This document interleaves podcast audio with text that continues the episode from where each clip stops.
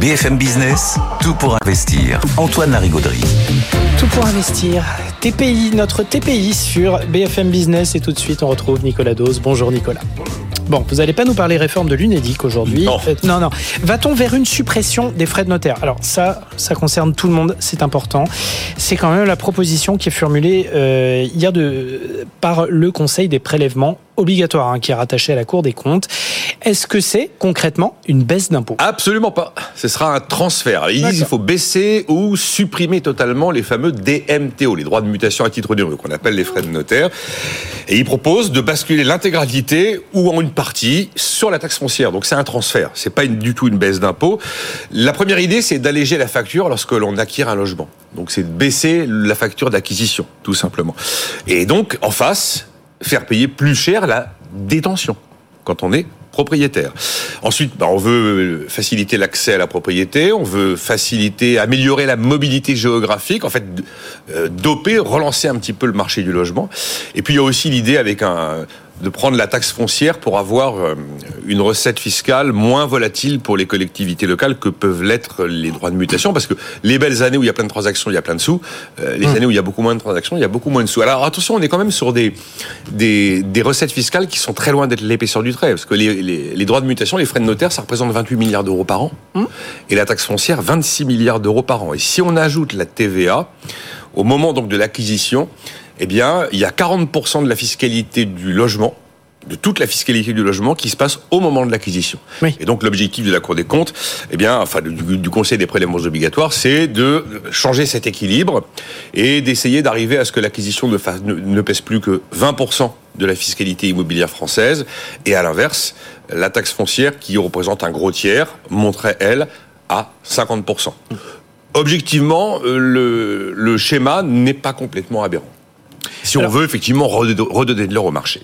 Oui, mais pour ça, euh, il faudrait quand même, et c'est ce que précise d'ailleurs le Conseil des, des prélèvements obligatoires, il faudrait qu'il y ait une refonte en fait de la taxe foncière. Absolument, il y, a une, voilà, il y a une refonte de la taxe foncière qui est nécessaire dans la mesure où elle a été construite sur des valeurs locatives qui elles-mêmes dépendent de critères des années 70 qui sont complètement obsolètes. Alors elle est prévue, cette refonte, mais elle est prévue en 2028. Donc vous voyez, si d'abord c'est consultatif, Oui. ce que dit le le Conseil des prélèvements obligatoires, et si d'aventure ça devait voir le jour, cette grosse bascule euh, des frais de notaire vers la taxe foncière, c'est pas avant de nombreuses années. Mais c'est vrai qu'il y a des choses aberrantes aujourd'hui dans les critères des valeurs locatives.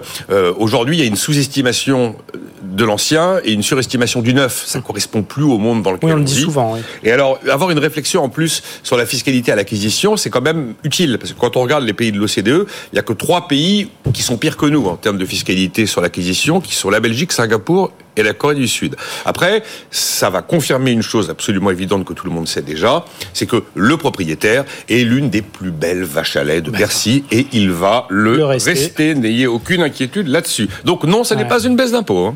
Bon, alors, le Conseil des prélèvements obligatoires qui fait d'autres propositions qui pourraient, alors là, pour le coup, exister un petit peu plus rapidement. Euh, il travaille sur quoi? Des hausses d'impôts, en fait. Enfin, des hausses d'impôts. Le fait de vouloir baisser la dépense fiscale liée au logement. Quand vous baissez de la dépense fiscale, ça veut dire que celui qui bénéficiait de cette dépense fiscale n'en bénéficie plus, et pour lui, ça a un coût. Alors, ils sont allés voir, ils sont partis à la chasse aux niches fiscales dans le domaine du logement et de l'immobilier.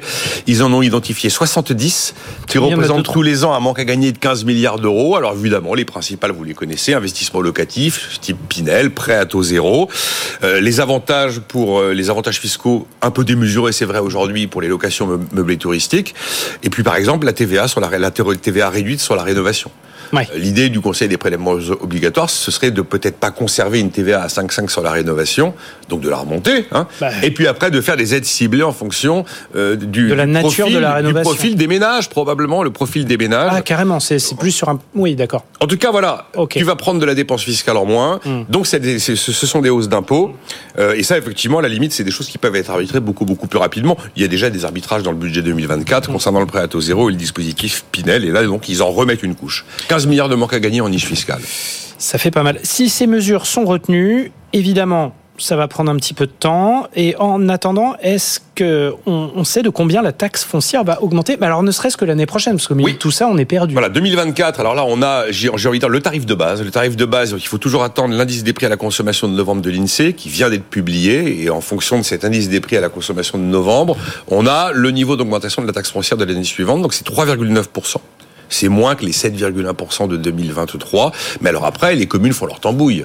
Et elles mettent leur grain de sel et c'est que, c'est le tarif de base. À Paris, on était donc avec un tarif de base à 7,1%. Et après, la cuisine de la ville de Paris, ça a été 59%, la hausse de la taxe foncière en 2023. Et donc, on verra euh, le, le- le prix TTC, j'ai envie de dire, de la taxe foncière 2024. Il va falloir attendre les arbitrages locaux. Il y a une date limite pour fixer les taux locaux, euh, les taux d'imposition euh, locaux. C'est le 15 avril. On peut dire qu'au printemps, on connaîtra. Mais en tout cas, ce qui est extraordinaire, c'est que j'ai regardé précisément ce que représente l'ensemble des recettes de la fiscalité du logement et de la fiscalité de l'immobilier. C'est juste délirant. C'est délirant parce que ça représente 91 milliards d'euros tous les ans. Ça, c'est plus que l'impôt sur le revenu, bien plus que l'impôt sur les sociétés. Et alors, c'est complètement illisible et complètement diffus parce que on taxe quand tu construis, à l'acquisition, à la détention, à la location, quand il y a des, y a des rénovations et bien sûr à la cession. Donc, à tous les étages, le propriétaire s'en plante plein les. Voilà. D'accord. Bon, bah, il va Et, ça, continuer. et il va continuer oui, Il va continuer, sans Mais aucun doute. On parle d'immobilier. Il est assez rare de prendre sa baraque et d'aller au Luxembourg. hein. C'est- voilà. Pas délocalisable. Donc On c'est est très très bien. C'est une merveilleuse signe. D'accord. Merci Nicolas Dose. On vous retrouve demain pour une nouvelle dose d'économie.